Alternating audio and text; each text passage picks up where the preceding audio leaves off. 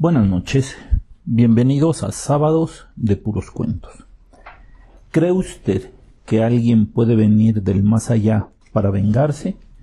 Nuestra historia del día de hoy se titula Justicia post-mortem. Cuando Rodrigo nació, era un niño común y corriente. Después de haber intentado el embarazo durante mucho tiempo, por fin su madre tuvo la dicha de saber que el heredero venía en camino. Jesús, su padre, no cabía en sí de gozo. El evento fue la gran noticia en su familia, ya que todos sabían del enorme deseo y el gran empeño que tuvieron que hacer para conseguirlo. Después de tanto y tanto, por fin había llegado a iluminar de dicha sus vidas. Imagínense lo cuidado y sobreprotegido que fue en sus primeros meses. Poco a poco el niño fue consciente de su mundo y del espacio que le había tocado por suerte vivir. Como suele suceder en este y en otros casos similares, después de Rodrigo nacieron Ana y Julián. Con el paso de los años, Rodrigo fue creciendo viendo al mundo con admiración y fascinación, pero parecía un poco adelantado a su tiempo. Sus maestros en la escuela se asombraban de su facilidad de aprendizaje. Lo que para otros era un verdadero galimatías, para Rodrigo era lo más fácil. Para él las matemáticas, la geografía, la historia no tenían secretos. Cuando cumplió los diez años, sus padres le prometieron llevarlo a pasear al lugar que él quisiera. Para su sorpresa, Rodrigo se obstinó por ir a Mineral el Chico, un pueblo de los considerados mágicos en el estado de Hidalgo, que posee un enorme y hermoso bosque y una mina en la que se ofrecen recorridos guiados. A pesar de que le hicieron ver lo bien que se la pasarían en algún otro lugar con playa, se mantuvo inflexible. El día elegido, la familia se salió rumbo al estado de Hidalgo cercano a la capital, llenos de entusiasmo y de alegría. En el camino las risas y los chistes no se dejaron esperar. Ana contaba con ocho años y el pequeño Julián solo con seis. Cuando llegaron al pueblo, Rodrigo dejó de participar en el bullicio familiar. Su mirada iba y venía por las calles, las casas con su techo a dos aguas, el viejo templo que con su única torre dominaba el centro, el palacio de gobierno, en fin, todo era devorado por su mirada que sin quererlo adquirió un toque de adulto. Parecía más un viajero que vuelve a su pueblo después de muchos años y va reconociendo los cambios sufridos en su ausencia. Cuando llegaron a la casa que habían alquilado, salió del auto con seguridad y tomando la delantera fue el primero en entrar en el viejo caserón. Para asombro de todos, la recorrió como si antes ya hubiera estado en ella. A pesar de que contaba con cinco habitaciones, una cocina, un comedor, dos patios y tres baños, el chico sabía con exactitud dónde estaba cada cosa.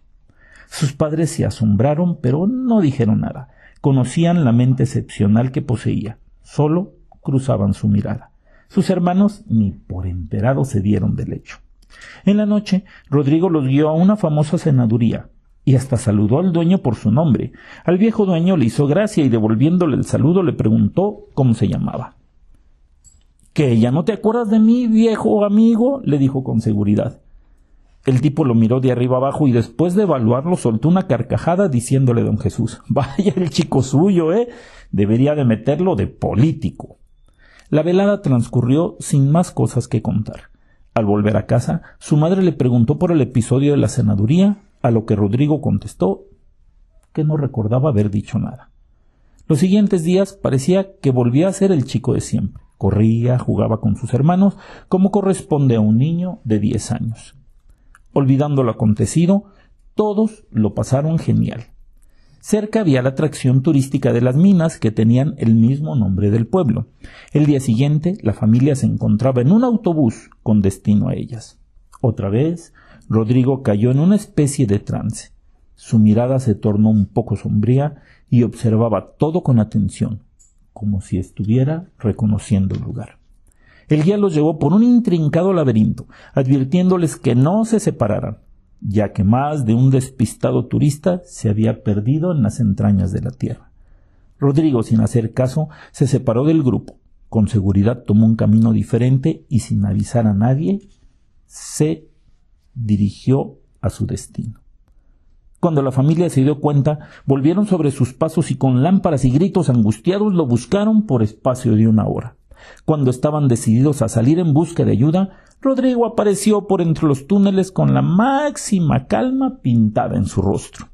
Después de los abrazos de alivio y las lágrimas de felicidad, su padre se enfrentó al chico con enfado. Pues ¿dónde carajos estabas? Nos mataste de susto, le dijo mientras sacudía su vástago por los hombros. ¿Y por qué se angustiaron? Es que no saben que muchos de estos túneles ya los recorrí muchas veces antes si hasta parece que yo mismo los hice con mis propias manos, fue la extraña contestación del chico que los dejó a todos sin habla. Terminado el paseo de manera abrupta, regresaron a la casa en silencio. Los siguientes días fueron normales. Parecía que también había olvidado el episodio de las minas. En las noches sus padres se preguntaban y conjeturaban qué deberían de hacer con su hijo. Su madre opinaba que no pasaba nada, que era cosa de la edad. Su padre decía que deberían de llevarlo a un psicólogo. Su comportamiento no era nada usual, menos en un chico de su edad. El día siguiente sucedió el suceso más extraño. Paseaban por el centro del pueblo cuando Rodrigo vio a una hermosa mujer ya entrada en años. Debería de rondar los cincuenta, y a pesar de ello su porte y majestuosidad al andar le hacían ser la mirada de casi todos los varones. Al verla, Rodrigo pareció caer en éxtasis. Su mirada se clavó en ella y sin pensarlo dos veces corrió a su encuentro llamándola por su nombre. Malena, Malena, soy yo, soy Octavio, tu esposo. Es que, es que ya no me recuerdas. La mujer aquella al oír su nombre giró en redondo buscando al que la llamaba. Su cara se había iluminado por un instante, pero ver al crío que de esa manera tan inusual le llamaba adquirió una expresión de desconcierto para luego transformarse en enojo y tristeza. Malena, Malena, por fin juntos, abrázame, mi amor, le dijo Rodrigo al llegar a su presencia, y estirándole los brazos intentó estrecharla. La mujer por un momento no pudo reaccionar, pero al instante le apartó con rudeza mientras le decía Chiquillo cabrón, ¿qué clase de broma es esta? ¿Quién te ha mandado molestarme? Lárgate de aquí antes de que te parte el alma de una cachetada por irrespetuoso. Para entonces eran la atracción de todas las miradas. La curiosa escena no había pasado desapercibida. Malena estaba nada de cumplir su amenaza cuando arribaron al auxilio de Rodrigo sus padres.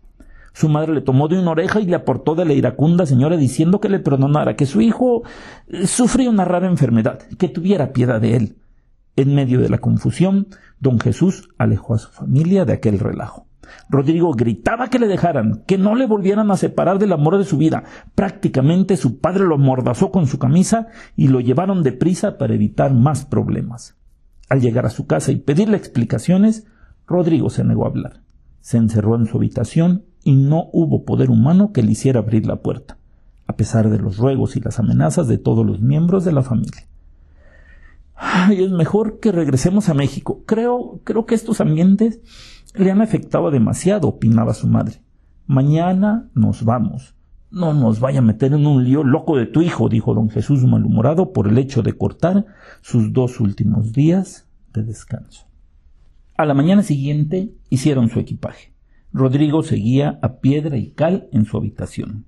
Ante la falta de respuesta al ser llamado, don Jesús forzó la entrada del cuarto. Grande fue su sorpresa al encontrarlo vacío. Por la ventana el obstinado chico se había fugado con rumbo desconocido. ¿Para qué contar aquí todo el recorrido que hicieron buscándolo? Ante la falta de resultados no hubo más remedio que avisar a la policía. Transcurrió el día con la angustia de no encontrarlo. Por fin se le ocurrió a Ana, su hermana menor, ir a buscar a la señora esa que habían visto ya en el centro. Quizá ella supiera dónde estaba. Quizá estaría en su casa, vaya usted a saber. No fue difícil identificar a la señora Malena, ya que era muy conocida en el pueblo. Cuando llegaron a su casa, eso de las ocho de la noche, nadie respondió al llamado desesperado de la familia. Estuvieron haciendo guardia hasta las doce. Cuando se disponían a regresar derrotados a su casa, se dejó escuchar un murmullo.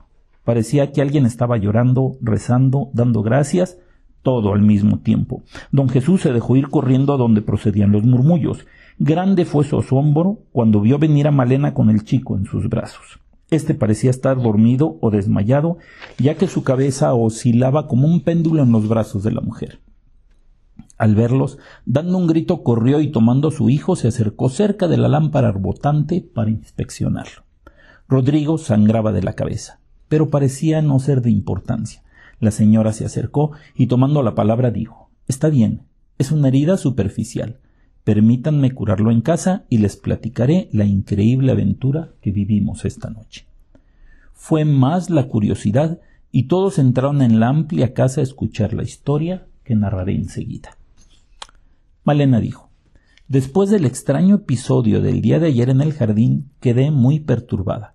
Lo comentó con un hilo de voz que obligó a todos los presentes a guardar el más absoluto silencio para escucharla. Para que me entiendan, déjenles platico un poco de mi vida. Sin falsa modestia, hace unos treinta años yo era considerada la belleza del pueblo. Todos los hombres me miraban al pasar y puedo decir que me daba el lujo de escoger galán cuando así lo quería. Había dos que me llamaban más la atención. Osvaldo, el hijo del capitán de la policía, era muy guapo, altanero, se creía superior a todos y de todo fanfarroneaba. Pero yo a mis veinte años le veía como el más cercano a mí. Por otra parte estaba Octavio. Él era el maestro que hacía poco había llegado de la capital para encargarse de la escuela luego de que el viejo maestro anterior se hubiera jubilado. En fin, ambos competían abiertamente por mi cariño, y aunque a mí me gustaba más el fanfarrón de Osvaldo, poco a poco Octavio ocupó un lugar muy importante en mi corazón. Al cabo de dos años de noviazgo nos casamos. Osvaldo nunca me perdonó mi traición, como él le llamaba, y juró vengarse un día de mi desprecio. Con el tiempo encontró un lugar en la policía de la capital y pensé que jamás le volvería a ver cuán equivocado estaba. Dios, Dios no nos quiso dar hijos, por lo que lo único que teníamos entre Octavio y yo éramos el uno al otro. A pesar de eso, éramos muy felices. Al cabo de cinco años, Osvaldo volvió más engreído y antipático que nunca, al grado de preguntarme a mí misma si en verdad lo había considerado alguna vez para ser mi esposo. Al enterarse de nuestra falta de hijos, cuando podía me acosaba. Me decía que él sí era un hombre entero, que él podía darme todos los hijos que yo quisiera, no como el inútil de mi marido. Lo rechacé una y otra y otra vez. Procuré que Octavio no se enterara de los devaneos de este infeliz. No quería un enfrentamiento. Me aterraba que le pudiera hacer algo al amor de mi vida. Tristemente un día Octavio desapareció. Una camioneta sin placas lo recogió a la salida del colegio. Esperé que alguien se comunicara conmigo, quizá por un rescate. Supliqué a la policía que me ayudara. Fui a México a poner una denuncia por desaparición forzosa, pero nada pasó. De eso que les cuento, hace más de diez años. Osvaldo, al ver a mi marido desaparecido, se esforzó más y más en conquistarme. Solo odio recibió de mí. Con el tiempo me resigné. Mi marido pasó a ser otro más en la lista de desaparecidos sin explicación en mi muy querido México le guardé luto por años, pero poco a poco comprendí que la vida sigue y no se detiene. Si no trabajaba, me iba a morir de hambre, así que con la más infinita tristeza seguí con mi vida. Comprenderán la sorpresa y el brinco que dio mi corazón cuando Rodrigo me llamó en la plaza por mi nombre diciendo que era mi esposo. Mi ilusión se convirtió en frustración y coraje. Pensé que era una estúpida broma de Osvaldo que a pesar de los años nunca ha dejado de buscarme. Ayer en la noche me disponía a acostar cuando en mi ventana escuché que alguien me llamaba. Grande fue mi sorpresa al ver al mismo chiquillo de la tarde que con cara de súplica me pedía que le escuchara.